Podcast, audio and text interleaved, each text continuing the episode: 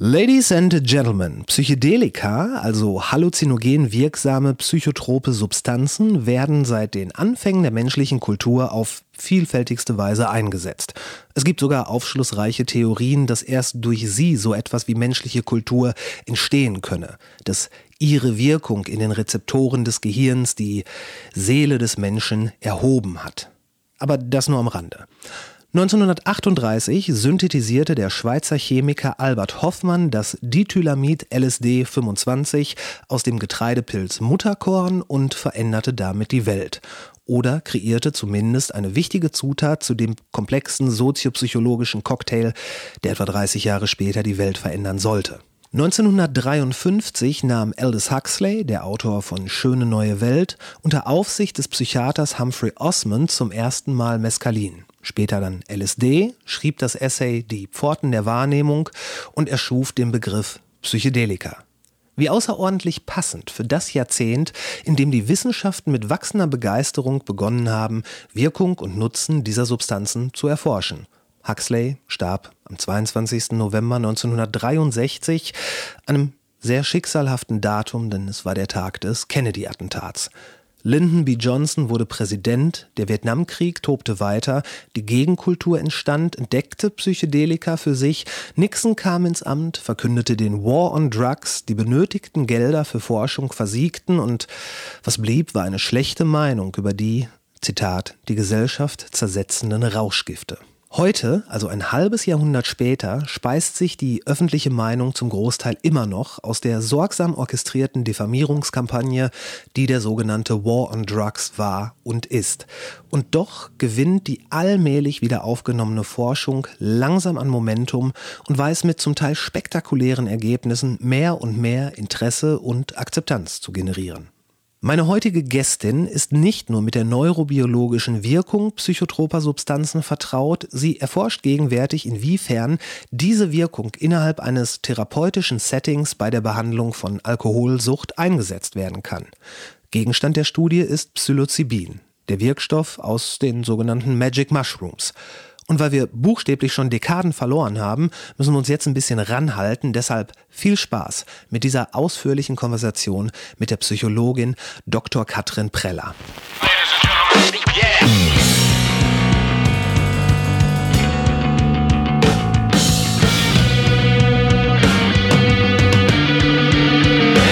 Intro. Auslese. War das nicht ganz so schlimm oder nicht ganz so geil ist? was wirklich drauf anlegt, könnte man Suicide bei Tiger begehen. Es gibt noch andere Feinde. Hier werden nicht so viele Leute erschossen. 10.000 Mann, wir brauchen Pferde und Kanonen. Ich finde den Plan super. Die Welt geht zugrunde. Hat die Kontrolle über sein Leben. Wir quatschen einfach nur ein bisschen. Super. Dr. Katrin Preller. Herzlich willkommen im Podcast. Vielen Dank für die Einladung. Ich, ich freue mich sehr und ich habe äh, im Geiste unserer, unseres Gespräches mich hier schon mit einem psychoaktiven Stimulanz versorgt. Äh, hast du zufällig auch einen Kaffee in der Hand oder? Ich habe gerade keinen Kaffee in der Hand, hatte meinen aber heute Morgen schon. Wunderbar. Wir wollen über Psychedelika und äh, ja, alle äh, Artverwandtes sprechen.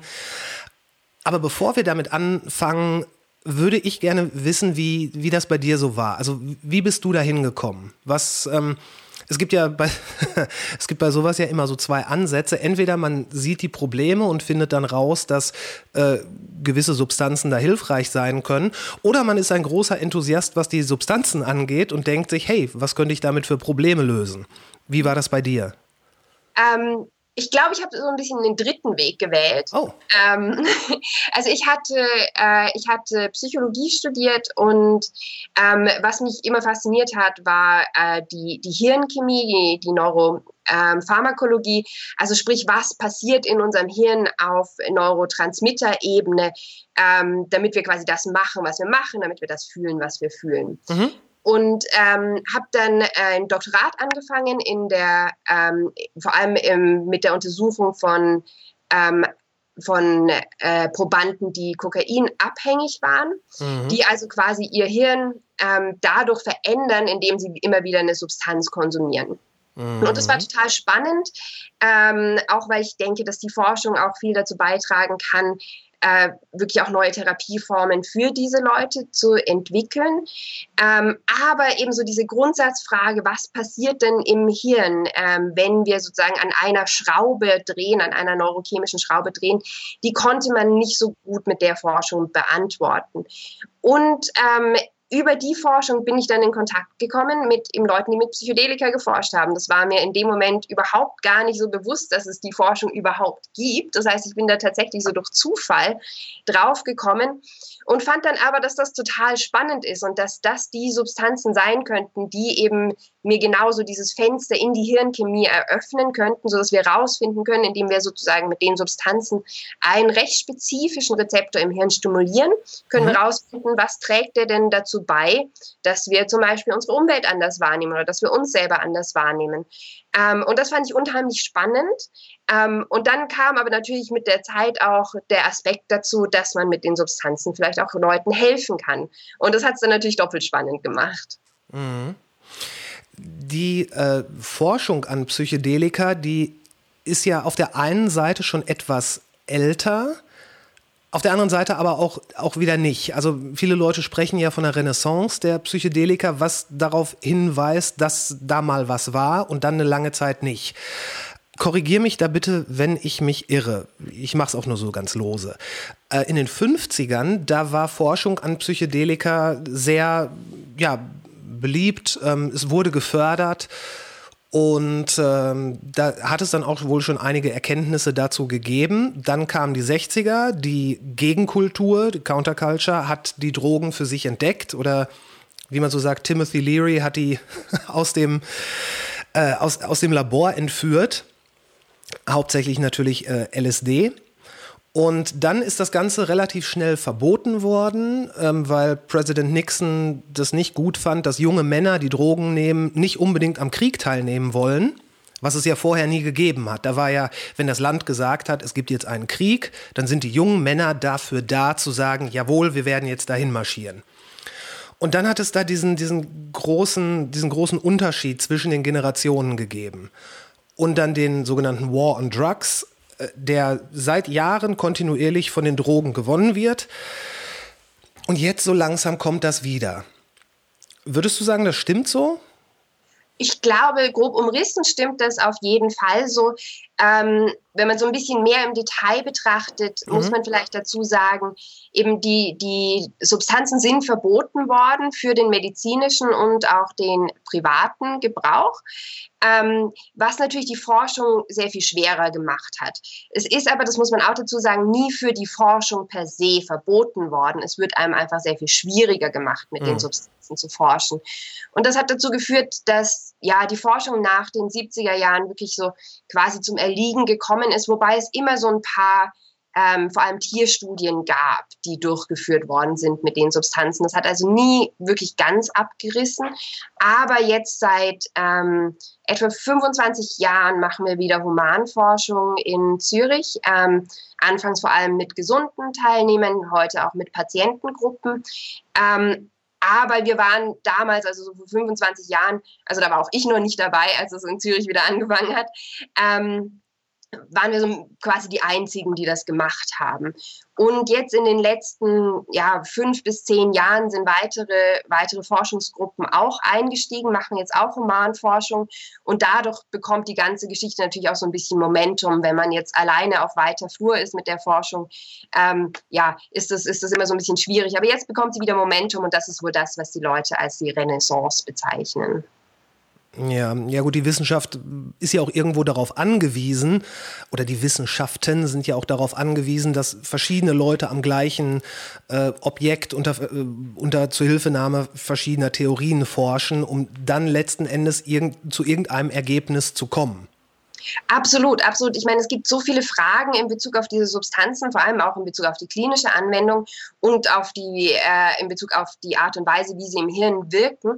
Das kann eine Gruppe mit, ähm, mit natürlich entsprechend begrenzten Mitteln ähm, natürlich nicht alleine beantworten. Also da, da brauchen wir natürlich die, die Forschung ähm, in vielen verschiedenen Gruppen, um wirklich diese Fragen auch vernünftig angehen zu können. Und ja, das passiert jetzt etwa seit fünf bis zehn Jahren in, in etwa. Ähm, Und, und ich denke, das hat natürlich die Forschung, vor allem die klinische Forschung, um einiges weitergebracht. Wird nur in Zürich geforscht oder äh, auch an anderen Standorten in der Schweiz? Und ich, ich weiß gar nicht, wird auch in Deutschland geforscht? Ähm, also in der Schweiz beschränkt sich es im Moment vor allem auf Basel und Zürich. Ähm, aber es kommen jetzt eben immer mehr dazu, die ähnliche Forschungsprogramme starten wollen. In Deutschland ähm, haben jetzt vor, vor kurzem, es ist gerade erst genehmigt worden, ähm, werden, wird eine Studie an der Charité in Berlin und eine am Zentralinstitut in Mannheim starten, die Psilocybin für den Einsatz bei depressiven Patienten testen werden. Stimmt, Berlin Charité, da, ähm, da habe ich was ge gelesen. Da gab, war auch was von einem bestimmten Chefarzt, der da wohl federführend ist. Also es, es, es kommt jetzt so langsam wieder hoch. Äh, aber ich, ich denke, es ist relativ, ja, man kann relativ zweifelsfrei sagen, dass hätte man mit dem Anspruch, den man in den 50ern hatte, hätte man dann einfach durchgeforscht bis heute, wäre man da in Sachen Erkenntnis wahrscheinlich an Orten, die wir uns gar nicht vorstellen können. Definitiv, definitiv. Also für ähm, um das, das Potenzial dieser Substanzen auszuloten, war natürlich dieses Verbot wirklich verheerend. Weil es geht ja nicht nur darum, dass es eben, wie gesagt, ver verboten ist, die Substanzen privat zu konsumieren oder medizinisch einzusetzen. Da geht natürlich auch ähm, ein gewisses Stigma damit einher und natürlich, und das ist wahrscheinlich mit der wichtigste Punkt, ähm, dass natürlich die, die Regierungen, die ja die meisten Forschungsgelder zur Verfügung stellen, natürlich auch nicht mehr bereit waren, diese Forschung zu investieren. Und ohne Geld Geld können wir halt leider auch keine Forschung betreiben. Und das ist wirklich das, was es so schwierig gemacht hat. Nicht das Verbot per se, sondern die Konsequenzen aus, aus diesem Verbot. Und dadurch haben wir natürlich jahrzehntelang verpasst, neue Erkenntnisse zu den Substanzen zu gewinnen. Und jetzt ist es natürlich so, dass die Studien, die damals durchgeführt worden sind, nicht mehr den methodischen Standards von heute entsprechen. Das heißt, wir fangen vielleicht nicht gerade bei Null an, aber wir fangen wieder sehr weit vorne an. Ja, ja, man muss sich ja nur mal vorstellen, was, äh, was geschrieben worden wäre, wenn irgendein Minister in Deutschland gesagt hätte, so, wir werden jetzt mal fünf Millionen Euro locker machen, um an LSD forschen zu können. Da hätte bestimmt Interessensgemeinschaften gegeben, die gesagt haben, ihr seid doch bekloppt, das ist doch, das ist doch eine, eine, eine Droge, die Leute dazu bringt, aus dem Fenster zu springen und all diese urbanen Legenden, die rund um gerade LSD und also quasi LSD in Vertretung für alle Psychedelika da aufgekommen sind. Ganz genau, ganz genau. Und das ist natürlich ein Stigma, mit dem ähm, ja, mit dem die Forscher, die sich damit beschäftigt haben, wirklich ähm, lange gekämpft haben, mit denen sie zum Teil auch immer noch kämpfen. Also es ist nach wie vor schwierig, Geld für die Forschung aufzutreiben. Es ist nach wie vor schwierig, die Studien entsprechend bewilligt zu bekommen. Ähm, eben es scheint jetzt dadurch, dass es im Moment jetzt wieder viel mehr Forschung gibt und dass die Forschung vor allem auch zeigt, dass wir die Substanzen in dem medizinischen Rahmen sicher einsetzen können. Das ist immer wichtig. Wir müssen immer zeigen, erstmal müssen wir zeigen, wir tun niemandem weh mit der Forschung. Und das haben wir jetzt sehr erfolgreich gemacht in den letzten 10 bis 20 Jahren, ähm, dass man sich sozusagen den, dem, der Idee gar nicht so mehr verschließen kann. Weil wenn wir wissen, es ist sicher, dann ähm, gibt es keinen rationalen Grund, ähm, das, das, die Forschung per se abzulehnen. Klar. Wenn du sagst, es ist sicher, ähm, sollte vielleicht erwähnt werden, dass die dass diverse Psychedelika wirklich eine sehr potente Wirkung auf den Konsumenten haben können. Also das ist, es ist, es ist nicht wirklich eine Partydroge. Ähm, es, gerade wenn, wenn es jetzt so in den Bereich von ähm, Psilocybin oder ähm, DMT, was ja viele aus Ayahuasca kennen, das ist ja nicht zu vergleichen mit einem, mit einem Joint oder einem Glas Rotwein. Da, die Ergebnisse und die Erlebnisse, die da die Patienten haben, sind ja meist sehr profund bis lebenseinstellungsverändernd, kann man das sagen? Ja, das kommt so ein bisschen auf, den auf das Individuum an. Das sind sie wahrscheinlich schon für manche, aber nicht zwangsläufig für alle, die bei unseren Studien teilnehmen. Aber in Bezug auf die Sicherheit, ähm, da müssen wir natürlich ganz klar unterscheiden. Ähm, da, das, was wir in der Forschung machen und wie wir die Substanzen einsetzen und was vielleicht jemand erlebt, der die Substanz irgendwie in einem unkontrollierten Rahmen auf einem Festival nimmt, ohne, ohne professionelle Begleitung und vielleicht sogar in der Dosis, von der, von der er keine Ahnung hat. Das sind natürlich zwei ganz andere Geschichten. Mhm. Ähm, also wir, bei uns werden die Substanzen wirklich in einem Rahmen eingesetzt, wo der Patient oder der, der gesunde Teilnehmer auch ähm, konstant unter medizinischer und psychologischer Betreuung steht. Wir machen ähm, einen, einen Check, ähm, einen Gesundheitscheck vorher, um zu schauen, dass die Leute auch wirklich fit genug sind, bei unseren Studien mitzumachen. Und eben, wir wissen natürlich auch die genaue Dosis, die wir verabreichen und können die sogar aufs Körpergewicht anpassen. Das sind natürlich alles Sicherheitsmaßnahmen, die jetzt jemand, der es eben auf einem Festival konsumiert, einfach nicht hat. Und, ähm, und da gehen wir schon sehr davon aus, dass das ähm, die, die Verwendung, so wie wir sie durchführen, um einiges sicherer macht, als eben, ähm, wenn man es draußen macht, ohne diese Vorkehrungen. Und ähm, ja, wir schließen zum Beispiel niemanden ein, der im, in der erstgradigen Familie oder selber psychotische Erkrankungen hat. Ähm, und wir schließen niemanden ein, der Probleme mit dem Herz-Kreislauf-System hat, weil die Substanzen erhöhen den Blutdruck, ähm, die erhöhen den Puls. Das heißt, wenn ich da eher schon im, im oberen Bereich oder generell Bluthochdruck habe, dann kann es dann tatsächlich auch gefährlich werden. Aber dessen sind wir uns natürlich bewusst und deswegen schließen wir da Probanden, die ein Risiko haben, generell aus. Wir haben auch Medikationen da, falls trotzdem irgendwas passieren sollte. Und das macht die Sache natürlich um einiges sicherer. Klar, klar. Wie, wie muss man sich dann so ein, ähm, so ein Ex ja, Experiment klingt, klingt immer so ein bisschen verwegen, aber so, wie muss man sich sowas vorstellen? Ähm, mit, mit welcher Substanz? Ist es zum Beispiel äh, Psilocybin? Genau, also die klinischen Studien, die wir im Moment durchführen, ähm, das ist eine zur Behandlung von Depression und eine zur Behandlung von Alkoholabhängigkeit. Mhm. Ähm, die führen wir beide mit Psilocybin durch. Ähm, das hat den Vorteil, dass die Wirkung nicht so lange ist. LSD, ähm, je nach Dosis und auch wie man es individuell quasi abbaut, ähm, kann dann schon mal 10, 12, in seltenen Fällen 24 Stunden lang gehen. Das ist natürlich sehr anstrengend für den Patienten wie auch für den Therapeuten. Ähm, deswegen führen wir unsere Studien mit Psilocybin ähm, durch. Wir haben aber auch Studien durchgeführt mit gesunden Teilnehmern mit LSD. Okay, das, das habe ich auch mal gehört, dass die, ähm, dass die Länge der Erfahrung oder wie man halt im Volksmund sagt, die Länge des Trips ist bei äh, Psilocybin einfach einfacher in einen Tagesablauf zu integrieren für den Patienten und auch den beobachtenden Arzt. Äh, was, äh, okay, also angenommen, ich würde jetzt zu dir kommen. Als jemand, ich behaupte mal, ich bin, ich bin gesund, aber ich bin, ähm, ich bin Raucher. Und ähm, ich sag, Katrin, irgendwie will ich nicht mehr rauchen. Hast du da was für mich? Können wir da was machen? Ja, so einfach ist es leider nicht, ähm, weil die Studien, die wir durchführen, ähm, also gerade eben, wenn es darum geht, äh, Krankheiten zu, zu therapieren, mhm. dann sind wir, dann ähm, müssen wir uns tatsächlich auf eine, im, eben in der Medizin heißt es Indikation, also auf eine Krankheit in dem Moment beschränken. Das heißt, wenn wir eine Studie durchführen, wo wir Psilocybin einsetzen zur äh, Therapie bei äh, Alkoholabhängigkeit, dann kann ich leider niemanden einschließen, der zwar eine Nikotinabhängigkeit hat, aber keine Alkoholabhängigkeit. Okay. Aber ganz theoretisch, es werden auch Studien zur, ähm, zur Nikotinabhängigkeit durchgeführt, nicht von uns, die laufen im Moment in den USA. Ähm, das funktioniert nach einem ähnlichen Modell wie jetzt bei uns zum Beispiel die Studie zur, ähm, zur, zur Alkoholabhängigkeit. Ähm, das heißt, grundsätzlich wäre das möglich, ja. Okay, ähm, dann einfach nur, um, die, um, mit der Geschichte weiterzumachen. Ich meine, meinetwegen können wir auch davon ausgehen, dass ich alkoholabhängig bin. Ähm, aber wenn wir, angenommen, ihr würdet jetzt nicht äh, bei Alkohol forschen, sondern bei Nikotin, generelles Suchtverhalten. Mhm. Ich komme dann dahin und äh, was passiert dann? Wie, führ mich da mal so ein bisschen durch. Genau. Also der erste Schritt ist normalerweise, dass die Patienten mit uns Kontakt aufnehmen, meistens ähm, per E-Mail, manchmal per Telefon.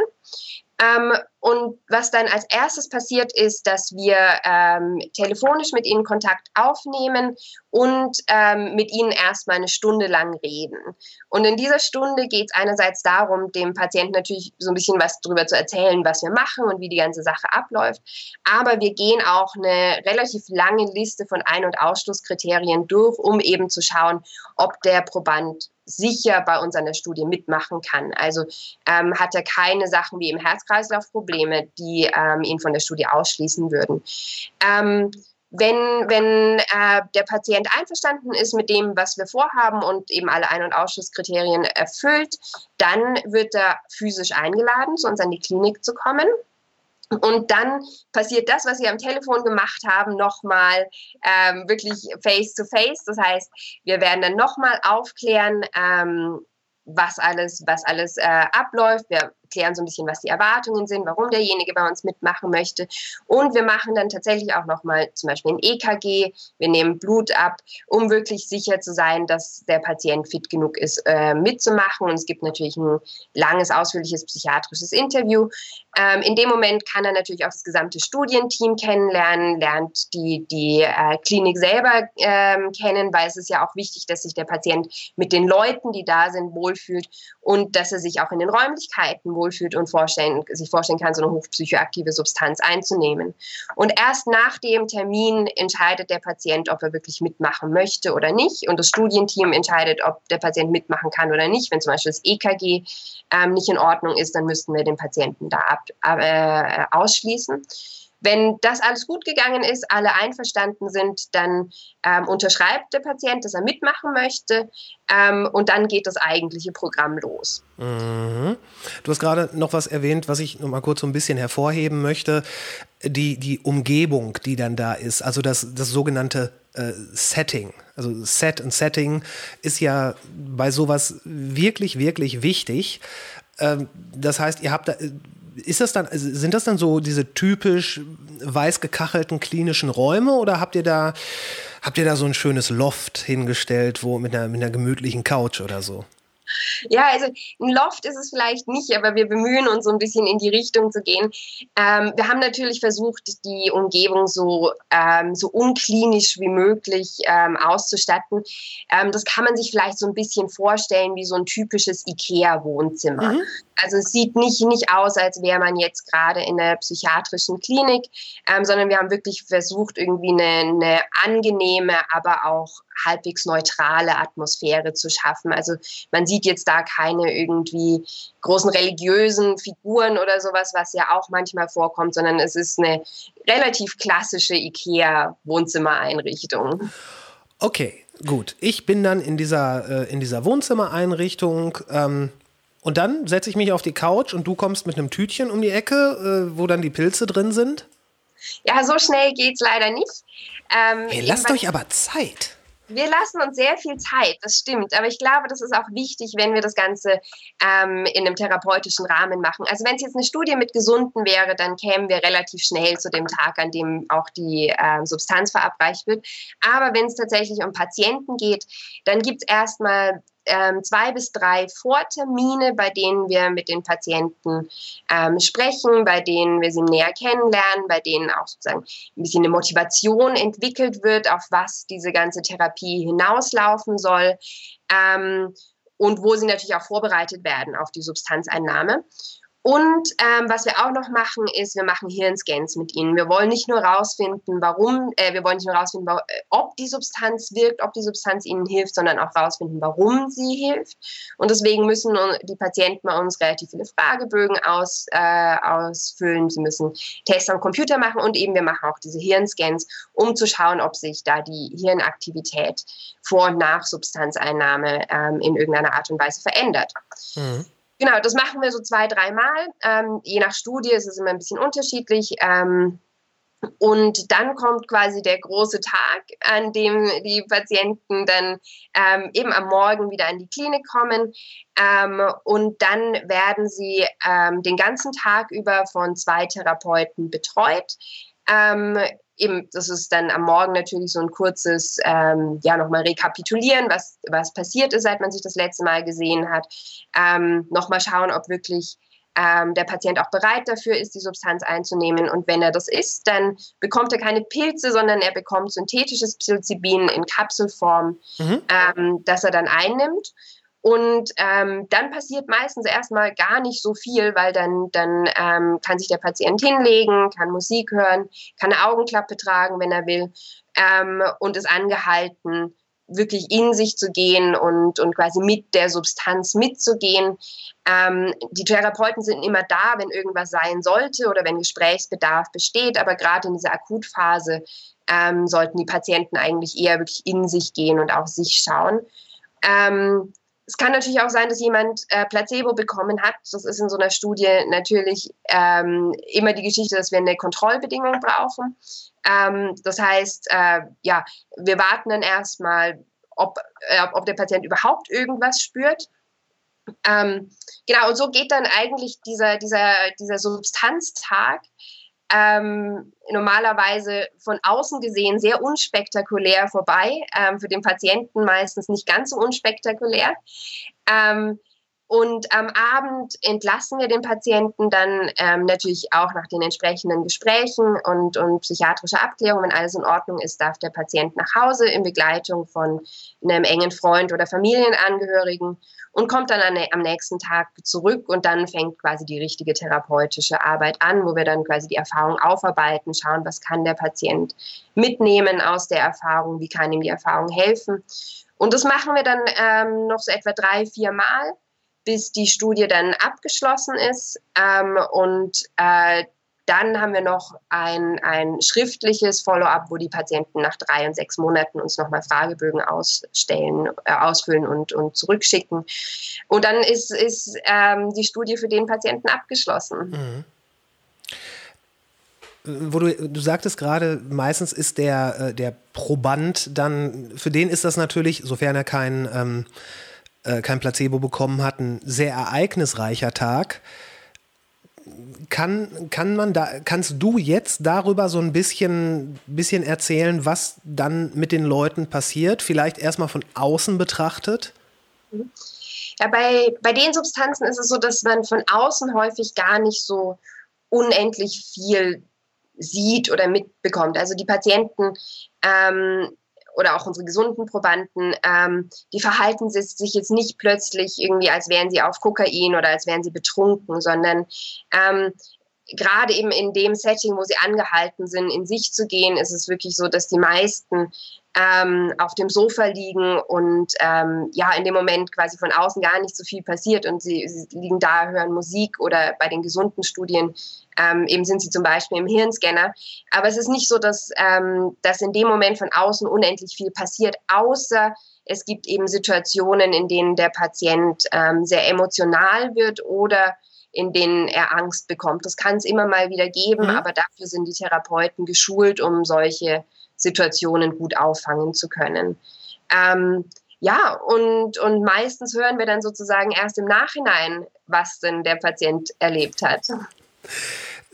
Ja, das, äh, das, das deckt sich mit, äh, mit, mit dem, was ich äh, gelesen habe, dass, dass oft für die Leute, die dann eine solche Substanz haben, so kleine Alltäglichkeiten unglaublich interessant werden. Also, dass sie wirklich mit einer, mit einer Begeisterung sich keine Ahnung, einen Stuhl oder eine Pflanze angucken können und das halt wirklich so über Gebühr lang. Also, dass, dass da jemand wahrscheinlich auch mal locker eine Stunde sitzen kann und ganz fasziniert sich ein, äh, einen Stuhl angucken kann als dieses geometrische Wunderwerk.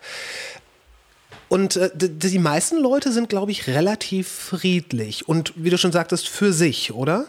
Ja, definitiv. Also, es ist keine Substanz, die ähm, die einen irgendwie in dem Sinn aktiviert, dass man jetzt irgendwas Verrücktes tun muss. Aber man muss natürlich, ähm, es ist ein veränderter Bewusstseinszustand. Und gerade eben, wenn die Patienten ähm, oder die Probanden ähm, Angst entwickeln, dann kann es natürlich durchaus sein, dass äh, jemand auf eine Idee kommt, irgendwas Dummes zu tun. Aber dafür sind wir eben da und das ist mhm. eben der Unterschied zu eben einem unkontrollierten Konsum außerhalb von so einem Setting, wo ähm, ja, wo man natürlich durchaus auf die Idee kommen kann, ähm, eben über eine Straße zu laufen. Und so kleine Dinge wie über die Straße laufen sind in dem Zustand einfach wirklich keine gute Idee. Ähm, ja, wenn man ganz fasziniert ist von dem gerade heranrasenden Auto und sich das mal ganz genau angucken möchte, zum Beispiel, das, ähm, das ist nicht gut. Nein, also es ist definitiv kein Zustand, in dem man jetzt ähm, eben in der, in der normalen Umgebung gut funktionieren kann. Ähm, und deswegen ist eben dieses, dieses Setting so wichtig, dass wir eben einen, einen geschützten Rahmen für, für die Teilnehmer bieten. Was was passiert im Hirn der Leute, die Psilocybin zu sich genommen haben? Was, was passiert jetzt vielleicht auch, aber nicht ausschließlich von der chemischen Seite? Wie äußert sich das für die? Also wir wissen, dass wenn wir eben Psilocybin oder auch LSD, das wirkt sehr ähnlich, eingenommen haben, dass ähm, die Substanz, wenn erstmal ins Blut transportiert wird, vom Blut ins Hirn transportiert wird. Und im Hirn ähm, gibt es ja diese Schaltstellen, ähm, die Rezeptoren, die sitzen auf den, auf den Zellen im Hirn. Und, ähm, und Psilocybin oder LSD äh, dockt dann an einen dieser vielen Rezeptoren, die wir im Hirn haben, also an einen recht spezifischen an. Das ist der Serotonin-2A-Rezeptor. Und diese Rezeptoren auf den Nervenzellen funktionieren so ein bisschen nach Schlüssel-Schloss-Prinzip. Also wenn ähm, Serotonin oder wenn, wenn ähm, Psilocybin an den Serotonin-2A-Rezeptor andockt, dann führt das dazu, dass die Wahrscheinlichkeit steigt, dass die Zelle aktiv wird. Mhm. Und natürlich haben wir diese Rezeptoren nicht nur auf einer Zelle, sondern die haben wir auf ganz vielen. In manchen Hirnarealen ein paar mehr davon, in manchen Hirnarealen ein bisschen weniger davon. Ähm, und je nachdem, wo die eben sind, fangen dann diese Gehirnareale an, anders miteinander zu arbeiten, weil sie eben aktiviert werden durch das, äh, durch das Psilocybin. Und in unseren Studien haben wir herausgefunden, dass das gerade die Hirnareale in unseren sensorischen Bereichen sind, die ähm, sehr stark anfangen, miteinander verknüpft zu sein. Das sind eben die Hirnareale, die für unser Sehen zuständig sind, die für unser Hören zuständig sind, die für unser Fühlen zuständig sind. Und wenn man sich das so vorstellt, ähm, natürlich kommen erstmal alle Sinneseindrücke aus der Welt ähm, bei uns im Hirn an und kommt eben in diese sensorischen Areale. Ähm, und wenn, äh, wenn, also die sensorischen Eindrücke, muss man dazu sagen, kommen auch nicht nur von außen, die kommen auch von innen. Im Normalfall weiß ich irgendwie, wo mein Arm ist oder ich merke, dass mein Herz schlägt zum Beispiel. Also es kommt alles erstmal ins, ins Hirn. Und dann sehen wir, dass eben die sensorischen Bereiche sehr stark miteinander verknüpft sind. Und gleichzeitig müssen wir ja ähm, diese sensorischen Eindrücke irgendwie zusammenbringen, irgendwie miteinander verknüpfen, dass wir ein kohärentes Bild von uns selber und von unserer Umwelt haben, aber auch, dass wir es verknüpfen können mit ähm, Sachen, die wir schon wissen, unserem Gedächtnis und Sachen, die vielleicht in der Zukunft liegen, indem wir ähm, planen. Und unter dem Einfluss der Substanz sind diese Hirnareale, die genau für das zuständig sind, diese ganzen Sachen zusammenzubringen, ähm, die sind weniger stark miteinander verknüpft. Ähm, und das heißt, dass wir quasi in einem Zustand sind, der sehr sensorisch ist. Also wir haben viele Eindrücke, die irgendwie ähm, verarbeitet werden, aber die Art und Weise, wie wir diese Eindrücke zusammenbringen und Sinn daraus generieren und sie eben mit unserer Vergangenheit und unserer Zukunft verknüpfen, die scheint anders zu sein. Und das deckt sich natürlich auch sehr mit dem, was unsere Probanden berichten. Also die Sensorik, das Sehen, das Fühlen ist, ist definitiv ganz anders. Aber eben auch bei den Patienten hört man häufig, dass sie es schaffen, sozusagen sich selber nochmal in einem ganz neuen Licht zu sehen und auch ihre Umwelt in einem anderen Licht zu sehen und vielleicht eben auch aus so eingefahrenen Gedank Gedankenstrukturen auszubrechen. Und das macht natürlich Sinn, wenn wir uns diese Hirnmuster anschauen, weil eben die Information, die uns zur Verfügung steht, anders zusammengefügt wird, als sie das normalerweise wird. Und deswegen uns vielleicht auch quasi dieses Fenster eröffnet wird, in dem wir aus diesen, diesen eingefahrenen Gedanken ausbrechen können. Das menschliche Gehirn funktioniert doch äh, nach dem Ausschlussverfahren. Also von wenn, wenn, wenn ich alle Eindrücke, die ich so an einem Tag, wenn man, man muss sich ja nur mal in seinem Raum umgucken, man nimmt ja alles wahr, aber man hat ja immer diesen Fokuspunkt. Das heißt, ich fokussiere mich jetzt auf dich. Wir haben eine Skype-Konferenz, aber da hinten, da ist zum Beispiel ein Schrank und äh, da steht eine Gitarre. Die, die sind da und wenn ich ganz kurz rüber gucke, dann sehe ich die auch, aber das Hirn kommt ja wahrscheinlich nicht damit klar, quasi alles, was das Auge sehen kann, alles, was ich hören kann, was ich riechen, schmecken kann, auf einmal zu verarbeiten. Ist das bis hierhin korrekt? Absolut, ja. Okay, und wenn ähm, Psychedelika arbeiten doch so, dass diese dass dieser Filter etwas weniger feinmaschig wird, sprich, dass mehr von den Eindrücken sowohl von der Welt zu mir, aber auch von mir in die Welt, ähm, dass, dass mehr Eindrücke durchkommen. Auch korrekt? Genau, also das ist äh, sozusagen die Vorstufe zu dem, was ich gerade erzählt habe. Mhm. Also ähm, diese erhöhte sensorische Verarbeitung im Kortex, aber es gibt natürlich eine Vorstufe zu dem und das ist eine Hirnstruktur, die nicht ähm, im, in unserem Kortex sitzt, sondern so ein bisschen drunter, der Thalamus. Und das ist sozusagen die Schaltstelle, die filtert die Information, die wir ähm, quasi aus der Umwelt, aber auch aus uns selber ähm, ja, bekommen und, ähm, und leitet die Information dann weiter an, an den Kortex zur weiteren Verarbeitung. Okay. Das heißt, wenn ich ganz laienhaft sprechen würde, dann könnte man sagen, dass man unter dem Einfluss von Psychedelika erstmal mehr von allem bekommt. Ja, das ist eben so ein bisschen schwierig ähm, zu sagen. Also was wir gesehen haben, ist tatsächlich, dass diese Filterfunktion ein Stück weit reduziert ist. Mhm. Aber ähm, man eben, ich, ich habe immer so ein bisschen Schwierigkeiten mit diesem, mit diesem Mehr. Ähm, wir haben gesehen, dass das eben es wahrscheinlich eine höhere Konnektivität von, vom Thalamus zu gewissen Hirnregionen gibt. Ähm, nicht allen, aber so einem Teil der Hirnregionen, die arbeiten tatsächlich stärker mit dem Thalamus zusammen. Das heißt, es ist wahrscheinlich schon so, dass mehr Information erstmal in den Kortex kommt. Aber wie du schon gesagt hast, unser Hirn ist einfach nicht dazu gebaut, all diese Informationen ähm, auf einmal wahrzunehmen und sie dann auch entsprechend zu verarbeiten. Und ähm, deswegen würde ich jetzt nicht zwangsläufig sagen, dass, dass wir einfach mehr oder eine höhere oder eine bessere Realität sehen in dem Moment, weil dafür ist unser Hirn gar nicht vorbereitet, mhm. sondern ähm, wie du schon gesagt hast, ähm, man sieht dann vielleicht plötzlich eben äh, den Stuhl ganz anders oder die Pflanze ganz anders und kann sich hinein versetzen in diese, diese Pflanze, kann sie eine Stunde lang anschauen und nimmt jedes Detail wahr, was man sonst vielleicht eben nicht unbedingt wahrnehmen würde. Aber doch das geht natürlich auf Kosten von anderen Dingen. Also Klar. wenn ich die Pflanze dann im Detail anschaue, dann kann ich zum Beispiel eben nicht den fahrenden Verkehr ähm, entsprechend wahrnehmen. Also es ist nicht so, dass man plötzlich in einem Zustand ist, in dem alles mehr ist, sondern ich würde es wirklich so ähm, so beschreiben, dass es ein erhöhter sensorischer Zustand ist, aber eben die Integration dieser Information einfach ähm, anders ist. Mhm. Ich würde in dem Zusammenhang mehr auch nicht gleich besser, sondern äh, mehr kann, kann ja auch ja, zu viel ist auch schon wieder schwierig, weil es muss ja nicht schlechter sein. Ähm, Aldous Huxley hat das in, dem, äh, in seinem berühmten Buch Die Pforten der Wahrnehmung, glaube ich, so beschrieben, wenn man, sich, äh, wenn man sich zehn Minuten Zeit nimmt und ein Blatt von einem Baum sich ganz genau anguckt, die ganzen kleinen Verästelungen, das, das Muster, die Äderchen da drin, die Größe des Blattes, die minimalen Farbveränderungen. Wenn man 10 bis 15 Minuten auf ein Blatt guckt, hat man das ziemlich gut erfasst, dieses eine Blatt. Der meinte, und dann das ist, die, das ist das Normale, wenn man sich konzentriert und unter, ich glaube, er hat Mescalin genommen die, äh, für dieses Buch.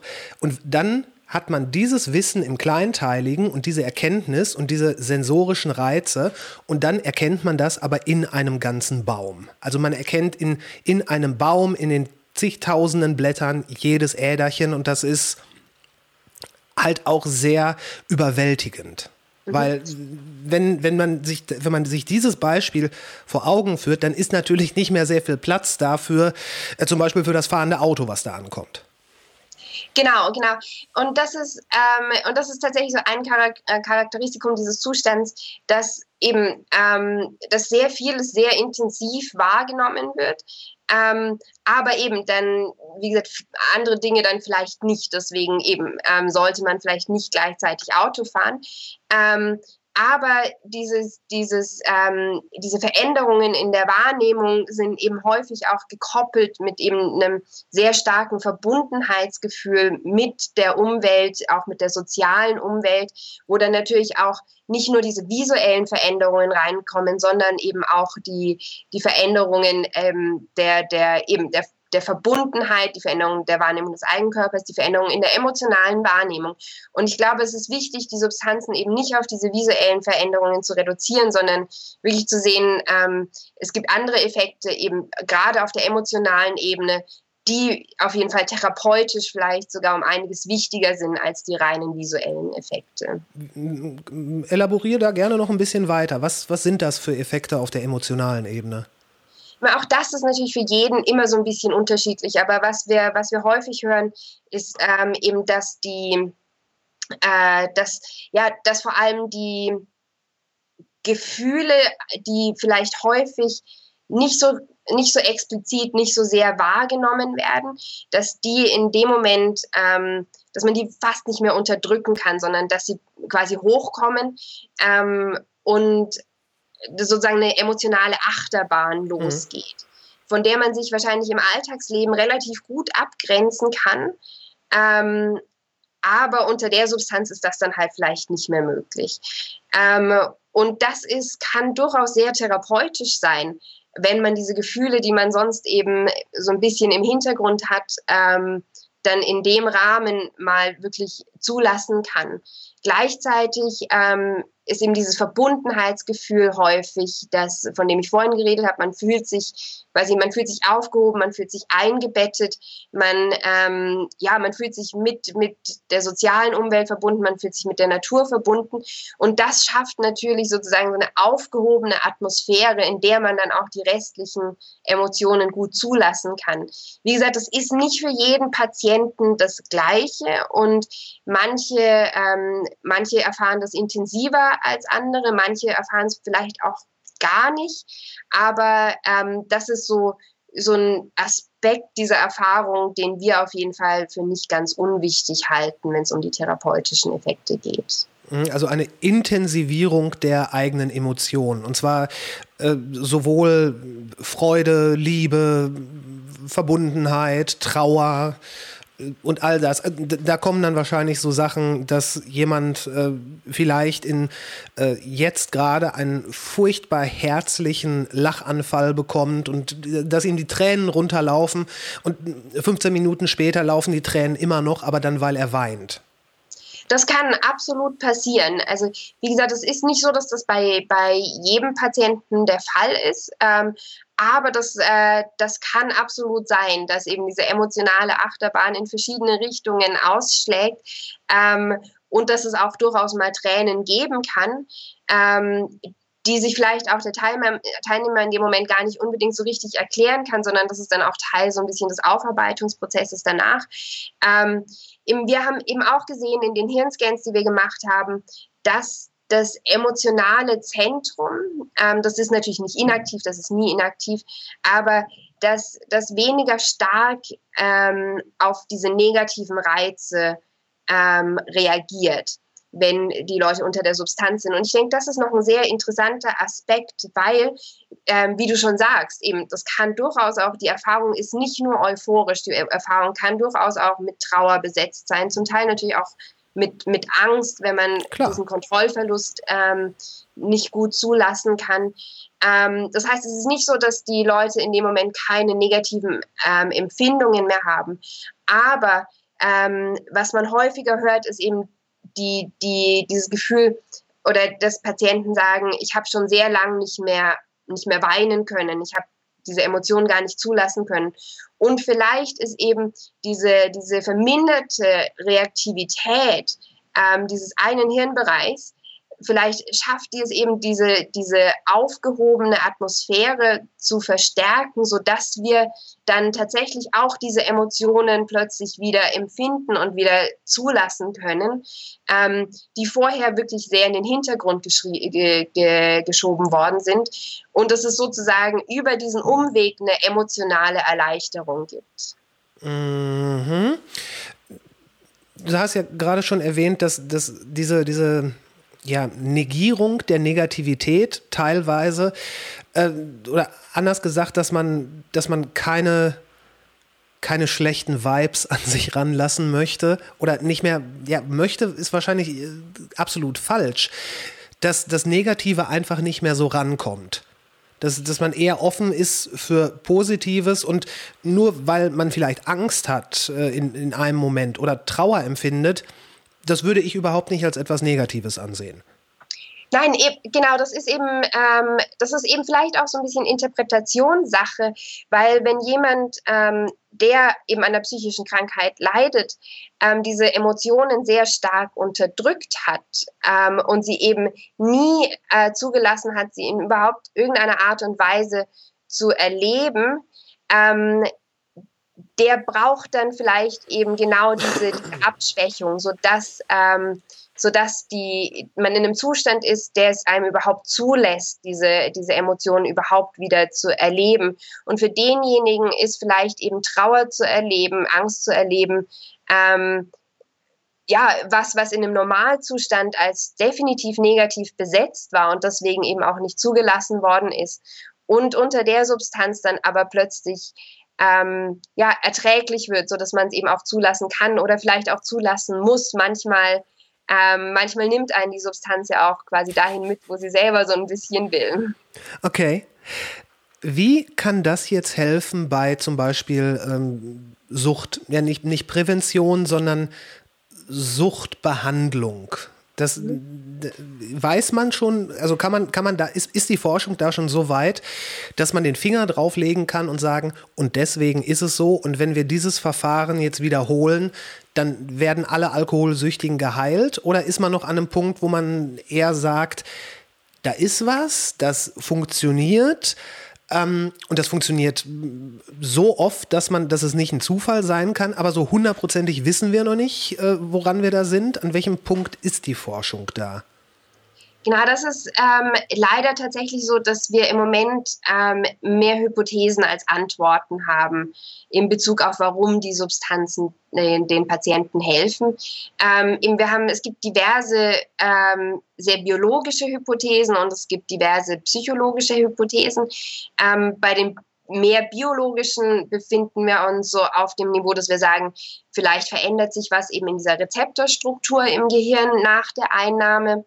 Ähm, vielleicht verändert sich was eben in der Art und Weise, wie die Netzwerke miteinander kommunizieren langfristig. Eine andere Hypothese ist, dass die, ähm, dass die Substanzen die Neuroplastizität anregen. Das heißt, dass es uns vielleicht für einen gewissen Zeitraum leichter fällt, neue Sachen zu lernen oder auch gewisse Sachen zu vergessen, was gerade eben bei Suchtpatienten ähm, sehr spannend ist, weil die häufig diese sehr starken Assoziationen haben zwischen ähm, zum Beispiel gewissen, sag jetzt mal, Orten und dem Substanzkonsum. Also wenn ein Alkoholiker an seiner Lieblingsbar vorbeigeht, ist die Chance wahrscheinlich höher, dass er rückfällig wird, als ähm, wenn, er, wenn er nicht an der Lieblingsbar vorbeigeht. Ähm, als, als jetzt sehr einfaches und plakatives Beispiel. Und wenn sich diese Assoziationen so ein bisschen lockern würden, ähm, dann wäre das höchstwahrscheinlich hilfreich. Das versucht man auch mit einer regulären kognitiv-behavioralen Therapie, ähm, die bei den Patienten angewandt wird. Aber es ist einfach ein sehr langer und mühsamer Prozess, den, wo man davon ausgehen könnte, dass Psychedelika den vielleicht so ein Stück weit beschleunigen können. Das sind so eher die, ich sage jetzt mal, biologischeren Hypothesen. Ähm, andere äh, auf der quasi eher erfahrungs- oder psychologischen Ebene ähm, hatte ich schon angesprochen, eben so diese Erfahrung der veränderten Emotionsverarbeitung. Dann gibt es immer wieder Probanden, die sagen, sie hätten quasi in der Erfahrung Einsichten gewonnen in ihr ähm, in ihr dysfunktionales Verhalten, in ihre Beziehungskonstellationen, solche Dinge, ähm, die natürlich auch unheimlich hilfreich sein können. Ähm, vermutlich ist es wahrscheinlich eine Kombination aus all den Sachen, ähm, aber im Moment gibt es tatsächlich eine, eine Debatte, ähm, ob sozusagen diese psychedelische Erfahrung, diese subjektiven Effekte notwendig sind um diese, um die heilsamen Effekte auszulösen, oder ob sich das alles quasi auch ähm, erreichen lassen würde, ohne dass der Patient sich dieser psychedelischen Erfahrung bewusst ist. Im Moment haben wir keine, keine wirklichen Antworten dafür, weil vieles davon ähm, nur im Tiermodell erforscht, erforscht ist und die ähm, die Tiere können uns halt nicht richtig erzählen, was sie erlebt haben. Ähm, von daher sind es alles noch offene Fragen und deswegen haben wir eben auch diesen mechanistischen Teil in unseren Studien, wo wir eben nicht nur schauen, wirkt es denn, sondern auch wirklich raus, rausfinden wollen, warum es denn wirkt. Mhm. Es ist ja schon eine faszinierende Sache, dass es da etwas, dass es da Pflanzen gibt, also eine, eine biologische Komponente, die chemisch wirkt. Äh, und ich spreche als absoluter Laie, aber ne, es ist, eine Pflanze ist nach meinem Verständnis was Biologisches, die Wirkung ist chemisch. Und das Ganze wirkt sich dann auf die Psyche aus, also auf einer geistigen Ebene. Nun sind Psychedelika ja Hilfsmittel, die der menschlichen Zivilisation seit Urzeiten zur Verfügung stehen und die auch seit Urzeiten genutzt werden oft in einem äh, rituellen Kontext oder ähm, ja tatsächlich auch zu, zu medizinischen Zwecken. Es gibt, ähm, es gibt äh, Völkerstämme, wo es ganz normal war, dass, äh, dass jemand, wenn, wenn es ihm schlecht ging, dass er dann die entsprechende Substanz, die in den Breitengraden verfügbar war, verabreicht bekommen hat, äh, damit es ihm besser geht. Und dann war, dann, war da ja immer noch diese, dieser Gedanke von dem, dem, dem Zugang zu etwas Jenseitigem, was dann da auch hilft. Also das ist ja eine, eine die Frage, die sich heute gestellt wird, die fußt ja auf einer langen Praxis, die aber erst mit der Zivilisation und dann ganz speziell in den 60ern dann halt oder in der Zivilisation ausgeklammert wurde. Es war jetzt relativ komplex, das merke ich auch gerade selber, aber am Ende des Tages, diese Sachen oder diese Substanzen, die wurden immer schon von Menschen genutzt. Und zwar immer in einem mehr oder, oder dem, was ihnen zur Verfügung stand, in einem kontrollierten Umfeld. Genau, also von, von dem, was wir, was wir wissen, was quasi dokumentiert ist für die Substanzen, gibt es diesen rituellen Gebrauch schon, ähm, schon sehr, sehr lang ähm, meistens eben genau in dem Rahmen, in einem zeremoniellen oder rituellen Rahmen. Das heißt, ähm, es ist immer so ein bisschen un unterschiedlich von je nach, je nach Quelle und wahrscheinlich auch je nach Kultur. Ähm, bei manchen scheint es so gewesen zu sein, dass tatsächlich ähm, jeder in der Kultur die Substanz vielleicht einmal, also mhm. Initiations Ritus ähm, zu sich genommen hat. In anderen scheint es so zu sein, dass es vor allem eben eine auserwählte Person ähm, war, die, ähm, die quasi im religiösen Sinne die, die Substanzen konsumiert hat. Das war dann die äh, Schamane zum Beispiel. Genau, der Schamane oder das Orakel oder wie auch immer, ähm, je, nach, je nach Kultur. Aber der, der Gebrauch von solchen psychotropen Substanzen ist also ist sehr gut dokumentiert. Ja. Haben wir da was aufzuholen als westliche Gesellschaft und ist das was, was wir vielleicht sogar schnell aufholen sollten, da es ja den Anschein macht, dass es bei vielen, vielen Sachen die unsere Gesellschaft plagen. Und ich meine jetzt hier nicht nur Sucht, ich meine auch äh, Depression und die ganze Armada von ähm, psychischen Erkrankungen, wo es ja auch immer wieder Hinweise darauf gibt, dass das funktionieren kann. Haben wir da was verloren, was wir schnellstmöglich wieder aufarbeiten sollten? Es kommt so ein bisschen darauf an, auf was die Frage hinausläuft. Äh, also im, im Sinn von, ähm, ja, Lernen von Kulturen, die ja jetzt ähm, sich vielleicht nicht irgendwie 40 Stunden die Woche mit der Arbeit beschäftigen.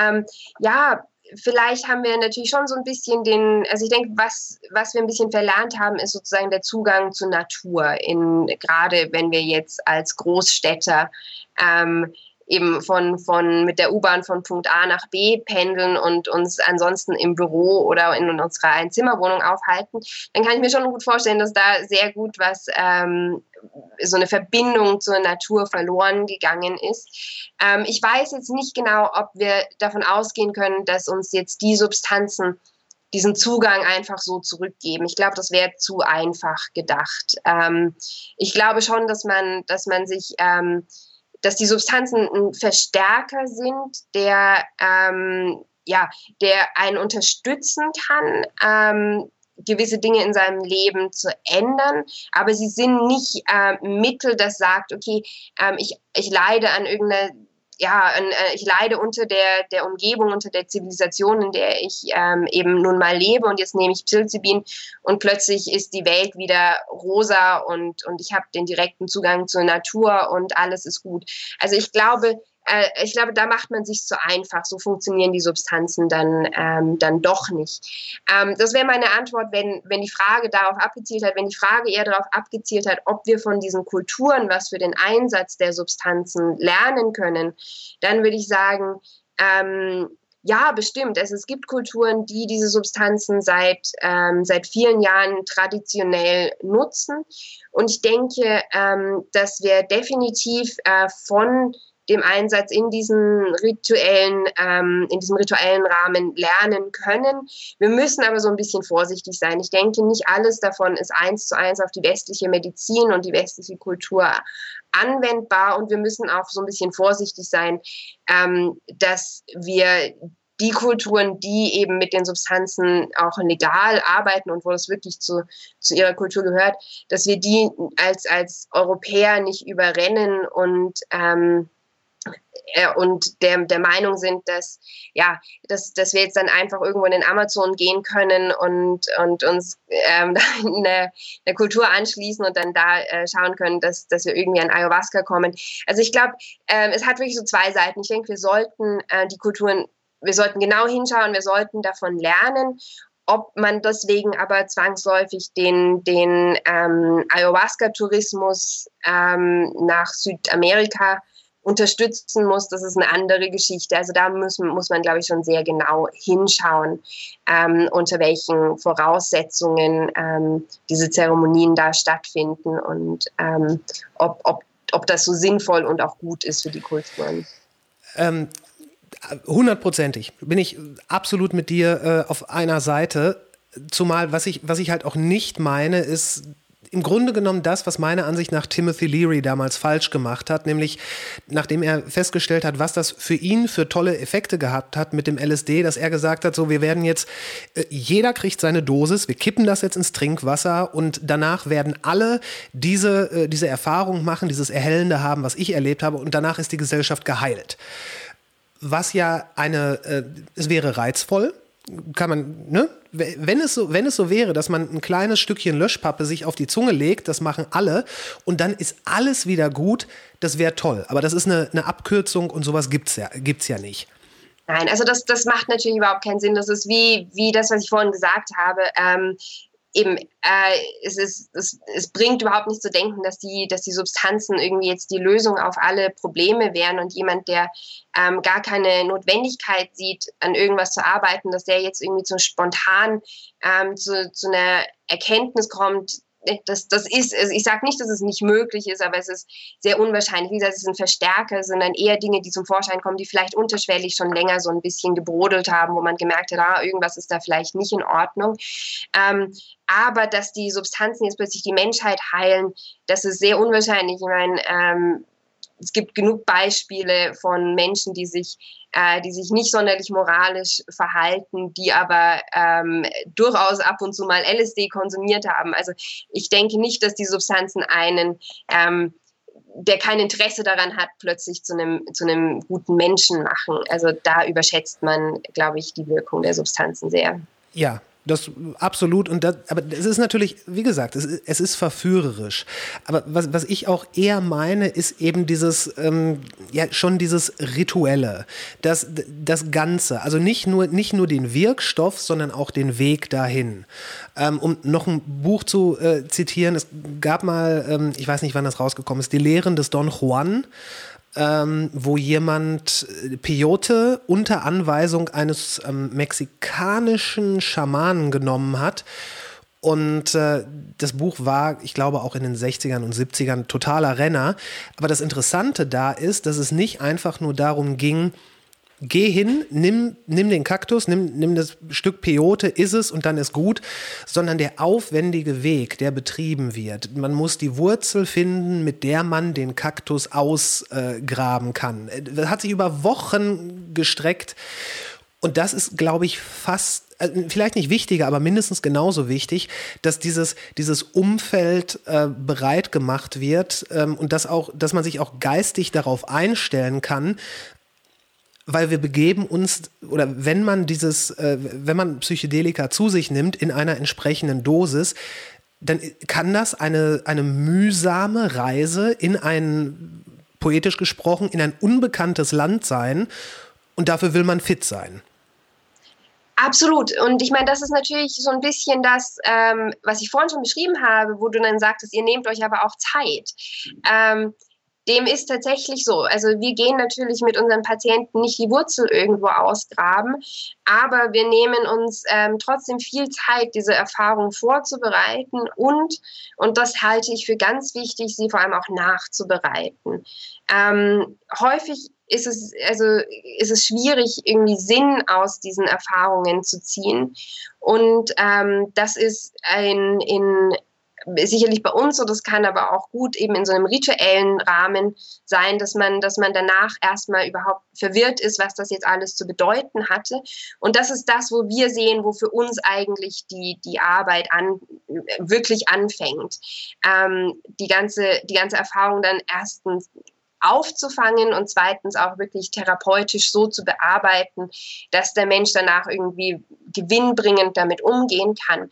Und ähm, das halte ich für mindestens, mindestens genauso wichtig wie die, die Vorbereitung, obwohl die Vorbereitung in diesen eher zeremoniellen ähm, ähm, Abläufen ähm, man hört immer, dass sie mehr Gewicht hat. Ähm, eben auch, auch das Fasten vorher und so Dinge, die, die bei diesen Ayahuasca-Retreats häufig passieren. Ähm, und ich denke, eben eine, eine, Vorbereitung ist definitiv wichtig und deswegen machen wir sie auch entsprechend in unseren Studien. Aber mindestens genauso wichtig ist die, die Nachsorge und die Therapie danach. Ja, weil ich meine, um dieses, um dieses Bildnis mit der, mit der Reise nochmal zu strapazieren, man will, wenn man irgendwohin aufbricht, möchte man die richtige Ausrüstung haben, man möchte, man möchte sich vorbereitet wissen, aber man möchte natürlich auch die Eindrücke, die man dort hat, hinterher im besten Fall teilen und sich nochmal vor Augen führen, weil sonst war es ja nur ein einmaliges Erlebnis, was vielleicht schön war, aber die, die Herausforderung besteht ja darin, dann auch was für sein Leben daraus mitzunehmen. Genau, genau. Und das ist der Teil, wo ähm, wo bei uns wirklich die Therapie greift, ähm, wo, wir, wo wir sagen, okay, wirklich nach der Erfahrung, ähm, da ist, da ist ähm, der Moment, wo wir wirklich schauen, was kann man damit, damit mitnehmen, damit es eben nicht nur eine einmalige schöne Erfahrung bleibt, die einem vielleicht auch kurzfristig Erleichterung verschafft hat, sondern dass wir wirklich einen anhaltenden Effekt generieren. Und dafür, denke ich, ist diese Integration oder die Therapie, die eben nach der Erfahrung stattfindet, ganz essentiell. In der Behandlung von Alkoholsucht, was gab es da schon Erfolge zu verzeichnen? Ähm, also man muss dazu sagen, dass eben gerade in den 50er, 60er Jahren ähm, LSD sehr, sehr häufig zur, zur Behandlung von Alkoholsucht. Es gab sogar Kliniken dazu, die LSD verwendet haben, ähm, um Alkoholabhängigkeit zu therapieren. Ähm, eben das ist entsprechend aufgegeben worden. Ähm, aber es gibt trotzdem so ein paar Studien aus den 50er, 60er Jahren, ähm, wo man auch sagen muss, die sind eigentlich selbst nach heutigen Standards gar nicht so schlecht durchgeführt mhm. worden. Und die zeigen ähm, alle, also die, die methodisch gut gemacht worden sind, zeigen eigentlich alle, dass LSD einen positiven Effekt hat auf das Trinkverhalten.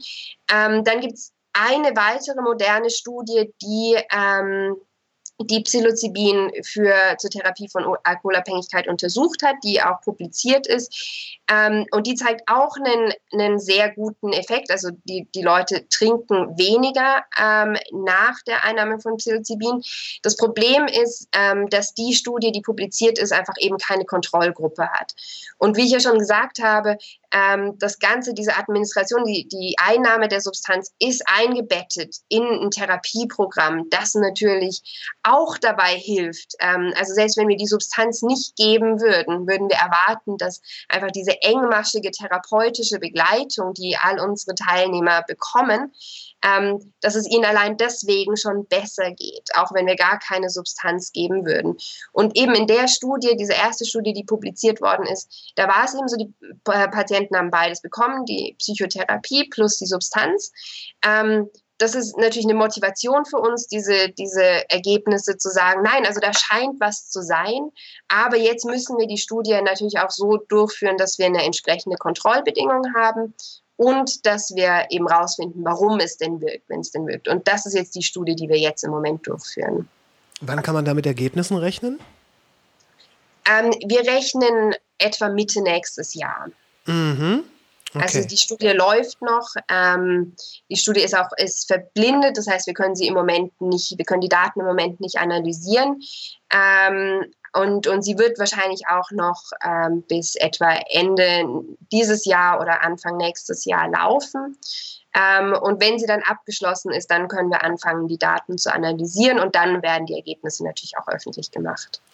Und diese Studie, die läuft äh, ausschließlich mit äh, es ist aber auch LSD geht so leicht von der Zunge. Psilocybin. Diese Studie geht ausschließlich damit. Genau, genau. Ähm, ja, bitte, bitte, hau raus. Genau. Also eben wir müssen, also bei den Studien müssen wir natürlich äh, ganz genau angeben, in welcher Dosis und welche Substanz wir einsetzen. Und das ist äh, Psilocybin in der Studie.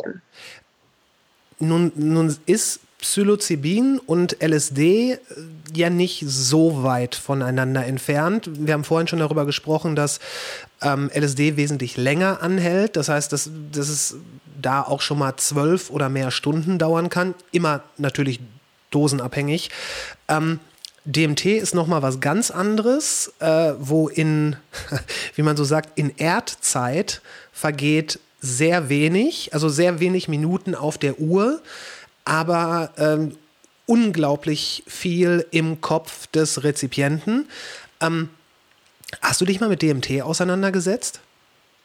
Ich habe selber keine Studie zu DMT durchgeführt, ähm, aber es ist natürlich eine, eine sehr verwandte Substanz, ähm, die aber eben auch in, in ja, der medizinischen Forschung, so wie wir sie betreiben, einfach so ein bisschen schwieriger ist, einfach weil sie oral nicht aktiv ist. Das heißt, wenn man DMT einfach schlucken würde, hätte man keinen Effekt. Mhm.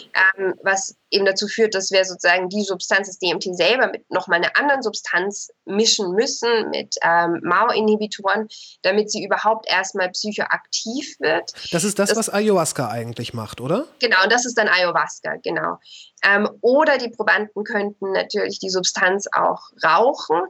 Ähm, das ist dann natürlich sehr, sehr schwierig, weil man damit die Dosis quasi kaum kontrollieren kann.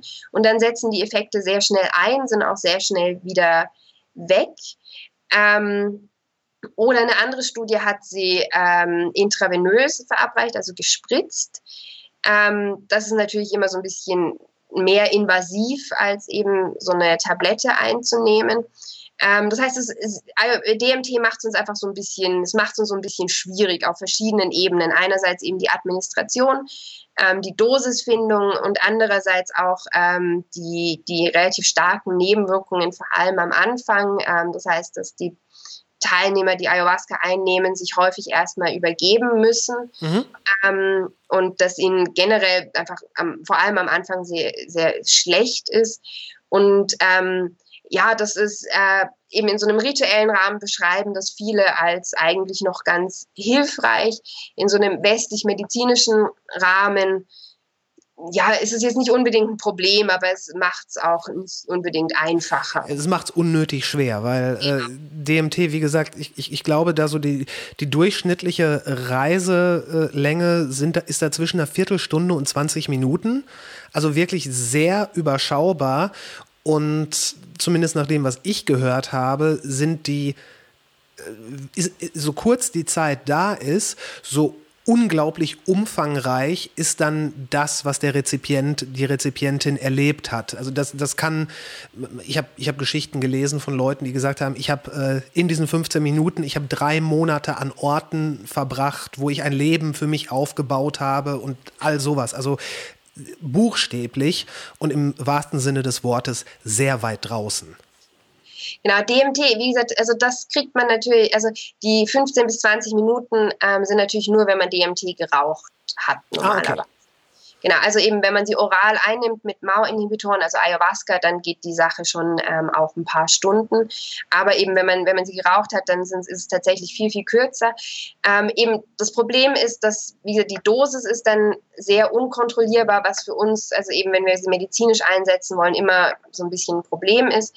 Ähm, und eben, wie du beschreibst, die Variabilität und die Inhalte von so einem DMT-Trip sind noch mal viel individueller und schwieriger äh, vorherzusagen als eben bei Psilocybin. Und das ist selbst bei Psilocybin und LSD schon nicht so ganz einfach. Ja. Ähm, und da ist eben auch so ein bisschen die Frage, also ich meine, es, es schauen sich sicherlich jetzt Leute an, ob man DMT eben auch klinisch einsetzen kann. Aber ähm, auch die kurze Wirkdauer ist, ähm, eben, das ist so das Problem. Deswegen versuchen wir herauszufinden, warum die Substanzen denn überhaupt funktionieren. Ähm, wir hätten jetzt das Gefühl, wenn wir eher diesen psychologischen Hypothesen folgen, ähm, dass eben die Erfahrung wichtig ist, äh, um, um dann quasi wirklich auch einen therapeutischen Effekt zu erzielen, dann könnte es natürlich sein, dass eine, eine sehr verwirrende DMT-Erfahrung ähm, und, und viele beschreiben die als wirklich sehr, sehr verwirrend, ähm, eben gar nicht so hilfreich ist, wie vielleicht eine Psilocybin-Erfahrung, die länger andauert, die vielleicht weniger verwirrend ist, die aber eben auch mehr Raum bietet, um eben diese Emotionen zu erleben, sie vielleicht auch zu verarbeiten oder eben Einsichten zu generieren. Ähm, das heißt, auf einer psychologischen Ebene könnte es sein, dass sich vielleicht wirklich Psilocybin einfach generell auch besser anbietet. Wenn jetzt die ähm, eher biologischen Hypothesen zutreffen, die ich, ähm, die ich äh, am Anfang erzählt habe, dann könnte es sein, dass vielleicht beides ganz ähnlich wirkt. Aber da wissen wir einfach im Moment wirklich noch zu wenig darüber. Für uns steht im Moment eher so die Anwendbarkeit ähm, im Vordergrund und da macht es uns Psilocybin einfach so ein bisschen einfacher. Mhm. Es wird ja auch im Allgemeinen gesagt, dass DMT wirklich dann, DMT ist dann der ganz große Sprung. Also wirklich äh, etwas, was nur, was nur Profis wagen sollten, weil das, äh, das, naja, quasi alles, was man kennt und sieht und fühlt, im besten Fall nur in Frage stellt, im, äh, im schlimmsten Fall in etwas verwandelt, mit dem man überhaupt nicht umgehen kann. Also das ist ich glaube, DMT ist schon wirklich das für Fortgeschrittene. Ja, ähm, also wie gesagt, ich hatte, ähm, ich, ich glaube jetzt, also für den Moment auf jeden Fall, jedenfalls bis wir herausgefunden haben, was wirklich der klinische Wirkmechanismus ist, ähm, der dem Patienten hilft, ähm, habe ich das Gefühl, haben wir tatsächlich mit Psilocybin oder vielleicht auch LSD mehr als genug zu tun. Ähm, Und ähm, ich sage nicht, dass das DMT nicht eben auch ein gewisses Potenzial haben kann, aber es ist ähm, einfach, ja, es ist sicherlich schwieriger, sicher mit der Substanz umzugehen. Mhm. Mal eine, eine, Frage, die so ein bisschen davon weggeht. Ähm, wie siehst du das mit, äh, mit Legalisierung von äh, Psychedelika, aber auch von Substanzen wie jetzt zum Beispiel Cannabis? Ähm, und meinetwegen auch Kokain. Du hast gesagt, du hast dich auch mit, äh, mit Kokain ausein du hast dich auch mit Kokain beschäftigt, also im Forschungskontext. Ähm, wie ist da so die Meinung? Ähm, also speziell deine, weil du hast ja quasi Du hast da ja Einblicke, die viele Leute, wahrscheinlich einschließlich so mancher Gesundheitsministerinnen und Minister, nicht haben. Wie stehst du zu sowas? Das ist immer so ein bisschen eine schwierige Frage, weil ähm, wir natürlich wirklich, ähm, wir betreiben ja keine politische Forschung. Und mhm. für uns sind ja die, ähm, sind die Substanzen wirklich ähm, medizinisch, also testen sie zum medizinischen Einsatz und, äh, und dafür und nutzen sie als quasi Tools, um das Hirn besser zu verstehen. Ähm, das heißt, um, wenn ich auf der Ebene bleibe, muss ich sagen, sollte die medizinische Legalisierung einfach ähm, zu 100 Prozent davon abhängig sein, was die Daten zeigen. Wenn die Substanzen also wenn die Studien, die wir durchführen, und die werden durchgeführt, wie sie auch durchgeführt werden für jedes andere neue Medikament, wenn wir am Ende auf dem Standard ähm, zeigen können, dass die Substanzen den Patienten helfen, dann ähm, gäbe es für mich keinerlei Argumente, sie nicht für den medizinischen Gebrauch zuzulassen. Ähm, und da hoffe ich, dass die Politik die Substanzen einfach, wie gesagt, genauso behandeln wird wie jedes andere neue Medikament auch und eben diese Stigmatisierung, die in der Vergangenheit stattgefunden hat, hoffentlich nicht in die Überlegungen mit einfließen lässt. Ähm, und das ist aber natürlich der medizinische Einsatz. Die generelle Legalisierung ähm, aller im Moment verbotenen ähm, Substanzen ist natürlich eine viel schwierigere Frage und ich möchte mir da auch gar nicht anmaßen, dass ich, ähm, dass ich da alle alle Faktoren ähm, beachten kann, die man in so einer politischen Auseinandersetzung wahrscheinlich beachten muss. Ähm, mein persönlicher Eindruck ist der, dass die jetzige Politik, so wie sie im Moment betrieben wird, ähm, mehr schlecht als recht funktioniert. Die Substanzen werden trotzdem ähm, konsumiert und sie werden mit einem hohen Risiko konsumiert, weil die, ähm, weil die Konsumenten nicht wissen, was, in, was sie überhaupt einnehmen, weil sie nicht wissen, in welcher Dosis sie einnehmen. Ähm, und, und das ist, denke ich, ein Zustand, der, ähm, ja, der, der mehr schadet, als dass er irgendwem was hilft. Und ich hoffe, dass da ähm, Lösungen dafür gefunden werden, ähm, die eben dazu beitragen, äh, dass eben so ein Substanzkonsum ähm, sicherer wird, dass ähm, die, die Leute eben nicht solchen Gefahren ausgesetzt werden, ähm, dass unnötige ja, negative Wirkungen verhindert werden. Ähm, ob eben eine komplette Legalisierung der Substanzen die, die Lösung für all die Geschichten ist, ähm, das müssen wahrscheinlich tatsächlich Leute beurteilen, die die verschiedenen Faktoren auch alle im Blick haben. Mhm. Aber dein Argument ist natürlich ein sehr nachvollziehbares, was sich ja auch, äh, naja, in der Forschung an Psychedelika zeigt. Nur wenn man forschen kann, und zwar ohne, ohne Stigma, und dass ein Politiker sagen kann, äh, ohne stigmatisiert zu werden, wir möchten hier für Forschungsgelder freigeben, das ist ja quasi die, die, die Basis für alles andere von Dosierung. Ich meine, du hast gesagt, ihr natürlich kriegt man bei euch nicht, äh, nicht den Pilz, sondern etwas, wo ihr ganz genau sagen müsst, das ist die Dosis von XY, was ihr natürlich auch nur wisst, weil es da schon Forschung gegeben hat. Das steht ja eigentlich ganz am Anfang. Genau. Also erstmal müssen wir verstehen oder äh, ja, sollten wir auf jeden Fall versuchen zu verstehen, was wir da überhaupt tun.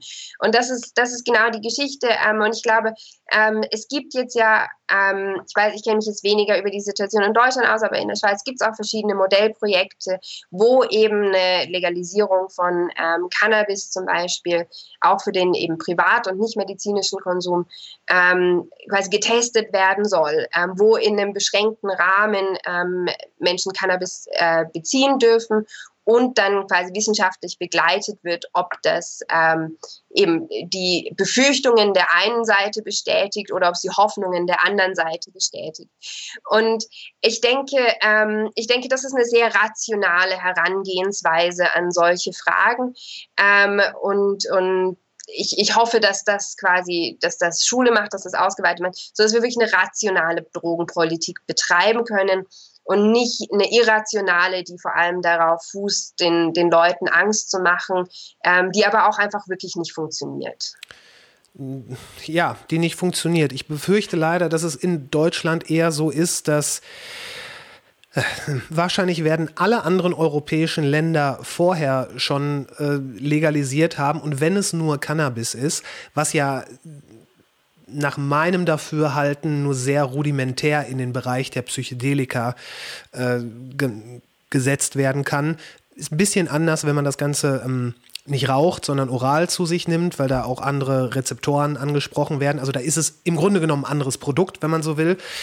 Aber äh, Deutschland ist da ganz weit hinten. Also Bananenrepublik ohne Ende. Da ähm, da geht gar nichts ähm, und es, es, werden teilweise, wo du gerade rationale Politik gesagt hast, ähm, es, es, wurden schon mal, das ist, liegt schon ein bisschen zurück, es wurden Argumente von Seiten der Politik äh, geliefert, aller, warum ist es verboten?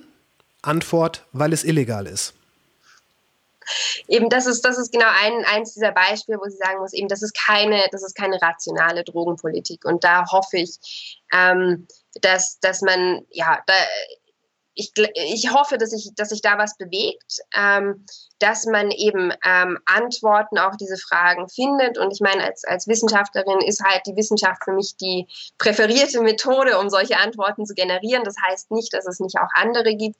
Ähm, aber ja, für mich ähm, glaube ich, dass, dass es durchaus möglich ist, auf eben einerseits Hoffnungen wie auch Befürchtungen wissenschaftliche Antworten zu, zu geben, wenn man den Leuten dann erlaubt, diese Studien durchzuführen. Und es sieht ja wirklich so aus, dass ähm, LSD, Psilocybin etc. bei Sachen wie Suchtverhalten, Depressionen und vielen Dingen, die, die generell gerne behandelt werden, aber die tendenziell immer so diesen, diesen, diesen dunklen Schleier des Unheilbaren haben, dass, dass da wirklich Fortschritte erzielt werden können. Also wir sind da an einer, da wird Neuland betreten, was unfassbar wertvoll sein kann. Gerade in der jetzigen Zeit sind äh, Depressionen durch die Decke gegangen. Äh, es gibt eine, eine, ganze heranwachsende Generation, die sich quasi über Angstzustände etc. definiert, für die das auch schon fast normal geworden ist. Die sagen, ich habe Zukunftsangst, ich habe keine Hoffnung mehr äh, und so weiter. Weißt du alles? Äh, also es ist nicht so, dass das eine, dass das eine Forschung ist, die irgendwo im im Luxusbereich aller, wir gönnen uns das jetzt mal. Ne? Wir, wir, wir haben alle anderen Probleme so im Sack, wir, wir gönnen uns jetzt mal so ein bisschen LSD-Forschung. Ich, ich würde sogar sagen, das, das, das ist an da wird Neuland betreten, was sehr, sehr wichtig für die Gesellschaft sein kann. Ich würde sagen, ist, weil was soll man sonst machen? Man kann, den man kann die Leute ja nicht äh, bis auf alle Ewigkeit mit Ritalin zuballern. Ja, ne, ich glaube überhaupt nicht, dass, dass das eine Luxusforschung ist. Ähm, ich, ich denke ehrlich gesagt gerade das Gegenteil, weil die Forschung ist ja nicht nur ähm, deshalb wieder in, in den Aufschwung geraten, ähm, weil wir sonst alles im Griff haben, sondern ich glaube, es ist genau das Gegenteil. Ähm, wir sehen, dass, äh, dass mit den jetzigen Behandlungsmethoden, gerade bei der Depression, ähm, 50 Prozent der Patienten nicht zufrieden sind, ähm, eben weil sie entweder Wir Nebenwirkungen haben oder gar nicht auf die Medikamente ansprechen. Bei vielen ähm, Suchterkrankungen haben wir gar keine pharmakologische Unterstützung. Ähm, und und äh, von daher sind wir ganz im Gegenteil, wir sind überhaupt nicht in einem, in einem im, in einem Luxusproblem, sondern wir sind eigentlich eher in äh, einer Zeit der Verzweiflung, wo viele andere Therapie oder äh, Medikamente, die entwickelt worden sind, eben ähm, gar nicht erst auf den Markt gekommen sind, weil sie einfach doch nicht gewirkt haben, wo wir ähm, wenig neue Entwicklungen haben. Ähm, und ich glaube, die, die Forschung, sich dann wieder diese alten, in Anführungszeichen, Substanzen anzusehen, die ist nicht aus einer Luxusposition, die ist fast eher aus einer Notsituation geboren. Wunderbar. Äh, großartig. Ähm, damit hast du, hast du ein ziemlich gutes Schlusswort tatsächlich auch auf den Kopf getroffen.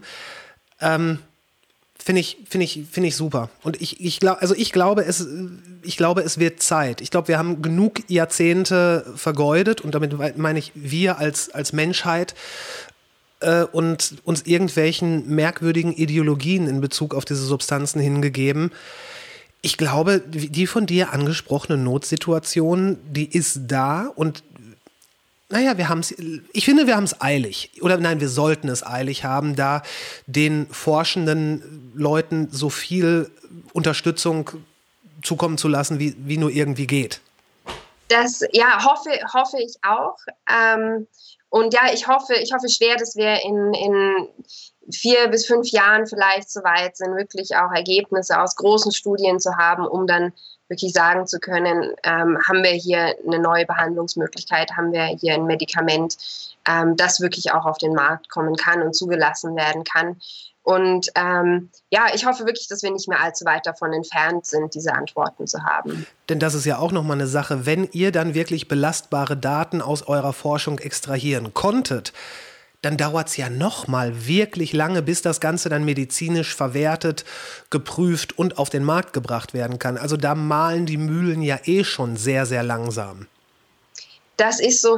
Ähm, wie gesagt, ich denke, ähm, eben, also ich denke, es ist jetzt wirklich an der Zeit, dass wir, dass wir diese Studien durchführen, dass wir die Ergebnisse liefern ähm, und, und dass dann eben am Ende auch entschieden wird, ob das eine zugelassene Behandlungsmethode wird oder nicht. Ähm, eben es, es malt sicherlich sehr langsam. Ähm, das ist, ja, einerseits muss man sagen, sind wir natürlich auch sehr geschützt durch so einen ähm, detaillierten Zulassungsprozess und dadurch, dass wir eben diese Daten erst ähm, quasi erheben müssen. Das heißt, ähm, dass natürlich die Bevölkerung auch ähm, sich so ein Stück weit darauf verlassen kann, dass kein Unsinn auf den Markt kommt. Also es hat durchaus schon auch seine Vorteile. Aber wie du schon gesagt hast, ähm, es, sind, es, hat halt viele Jahre keine Forschung dazu stattgefunden. Und, ähm, und jetzt müssen wir einfach schauen, dass wir, dass, dass wir die Forschung wirklich so weit bringen, dass wir diese, diese Fragen beantworten können. Ähm, hoffentlich eher früher als später. Ähm, und ähm, ja, und, und dann quasi den nächsten, den nächsten Schritt gehen können, wenn die Daten es denn, es denn hergeben. Und ja, dafür, das wird leider nicht von heute auf morgen passieren, aber ähm, wir werden dahin kommen.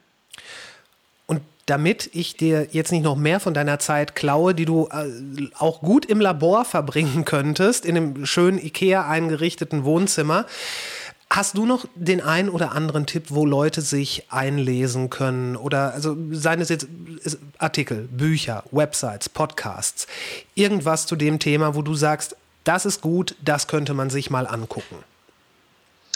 Ähm, also es gibt so viele hervorragende ähm, Publikationen und, und Bücher und so weiter zu dem Thema. Es ist äh, relativ schwer, da was rauszupicken. Das hat natürlich auch damit zu tun, dass ähm, dass es so viele verschiedene Zugänge zu den Substanzen gibt. Der kann ähm, irgendwie aus quasi aus der Erfahrung kommen, der kann aus der Philosophie kommen, der kann aus der Medizin kommen, der kann ähm, sogar irgendwo aus der Computer Science kommen. Das heißt, es kommt sehr darauf an, an was an was einen an diesen ähm, Substanzen wirklich interessiert. Ähm, eben für mich ist häufig äh, eben die, die Neurowissenschaft und die medizinische Anwendung sind so die zwei Gebiete, ähm, die jetzt einfach in meinem Arbeit Arbeitsbereich liegen und mit denen ich mich am besten auskenne. Ähm, und wir haben versucht, die Erkenntnisse zum jetzigen Zeitpunkt in einem Artikel zusammenzufassen, der ähm, Ende letztes Jahr in Nature Reviews Neuroscience ähm, erschienen ist. Und ähm, wenn jemand quasi auf einer wissenschaftlichen, neurowissenschaftlichen und medizinischen Ebene sozusagen das Update haben möchte, ähm, wo, wo wir gerade stehen mit der Forschung, dann kann ich, ähm, dann kann ich den Artikel sehr empfehlen. Da würde ich dich dann später nochmal per E-Mail um Link bitten. Sehr gerne. Ähm, ich würde trotzdem noch gerne zwei, drei, ich meine, zwei Bücher wurden ja schon erwähnt. Einmal ähm, Die Pforten der Wahrnehmung von Aldous Huxley, was natürlich auch aus einem sehr poetischen äh, Sinn da herangeht. Äh, das ist, dieses Buch ist übrigens auch der Grund, warum sich die Band The Doors The Doors genannt haben, aber das nur am Rande. Äh, übrigens auch Musik, die unter dem Einfluss ähm, entstanden ist und äh, meiner Ansicht nach hervorragend war. Eine neuere Publikation ist ähm, Verändere dein Bewusstsein von Michael Pollan. Das ist, glaube ich, ein sehr gutes Buch zu dem Thema. Würdest du das unterschreiben? Definitiv. Ich finde es ein sehr interessantes, sehr zugängliches Buch. Es ist ähm, eben, da kommt natürlich wieder so der Wissenschaftler durch. Ähm, die, die wissenschaftliche Aufarbeitung ähm, ist finde ich, ein Stück weniger gut gelungen als der Rest des Buches, aber das war wahrscheinlich auch nicht unbedingt der Anspruch des Buches, eine umfassende wissenschaftliche Aufarbeitung zu sein. Ich kann das Buch persönlich nur jedem empfehlen. Okay. Gut, Katrin, dann vielen, vielen Dank für deine Zeit. Ich hoffe, ähm, wir sprechen nochmal und wir haben ja vorhin äh, off the air quasi gesagt mit äh, Reisen, äh, dass wir hoffen, dass das wieder mög mal möglich wird. Wer weiß, vielleicht äh, komme ich auch mal einfach in die Schweiz und äh, dann Entweder nehme ich an eurer Studie teil oder wir machen einfach noch einen Podcast. Das würde mich sehr freuen. Okay, alles klar. Super. Und wir sind raus. Mal ehrlich, würdet ihr an einer solchen Studie teilnehmen? Oder habt ihr schon eure eigenen Studien durchgeführt? Oder beides? Nichts davon? Schreibt mir da doch mal einen Kommentar in die Website oder eine E-Mail, denn das interessiert mich schon. Und äh, ich werde auch sicher noch den einen oder anderen Podcast zu dem Thema machen. Ich glaube, da gibt es noch viel zu erfahren. Aber bis dahin findet ihr in den Shownotes weiterführendes Material und wenn ihr da eh schon stöbert, dann könnt ihr den Podcast auch gleich abonnieren. Denn das ist auch so ziemlich das größte Kompliment, was ihr mir machen könnt.